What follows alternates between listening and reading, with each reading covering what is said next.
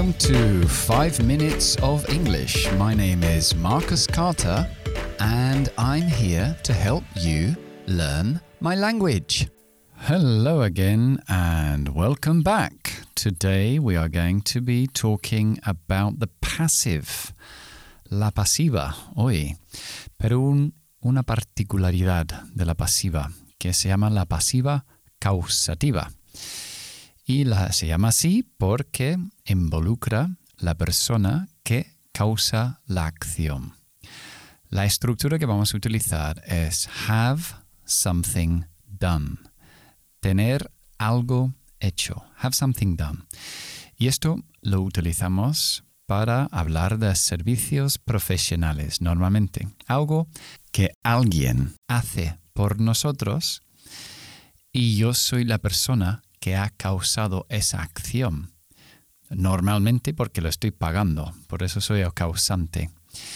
Y lo utilizamos, um, un ejemplo podría ser, um, ayer me pintaron la casa.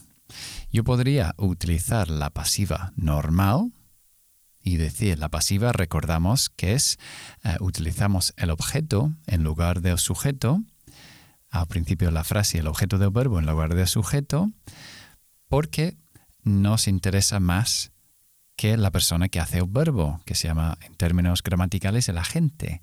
En lugar de decir los pintores pintaron mi casa ayer, que sería the painters painted my house yesterday, la pasiva normal sería coger el objeto del verbo, que es the house, o sea, my house, fue pintada, was painted yesterday.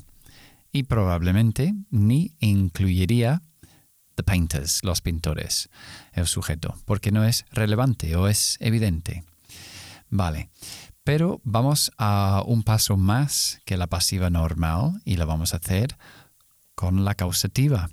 Y yo me pongo como sujeto de la frase porque yo soy la persona que ha causado esta acción.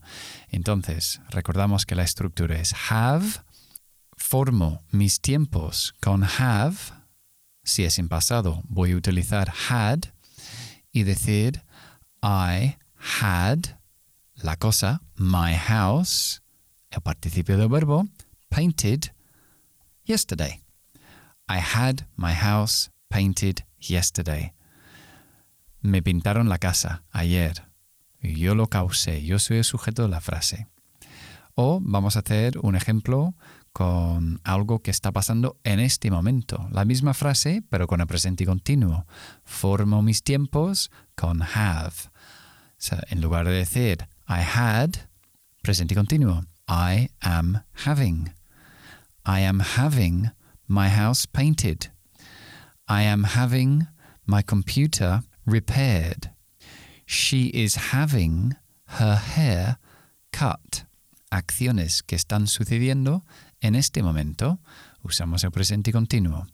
Esto es la pasiva causativa, utilizando la estructura have más la cosa más el participio del verbo y formando los tiempos con have. Okay, I hope you enjoyed this lesson and I'll see you soon. Bye bye.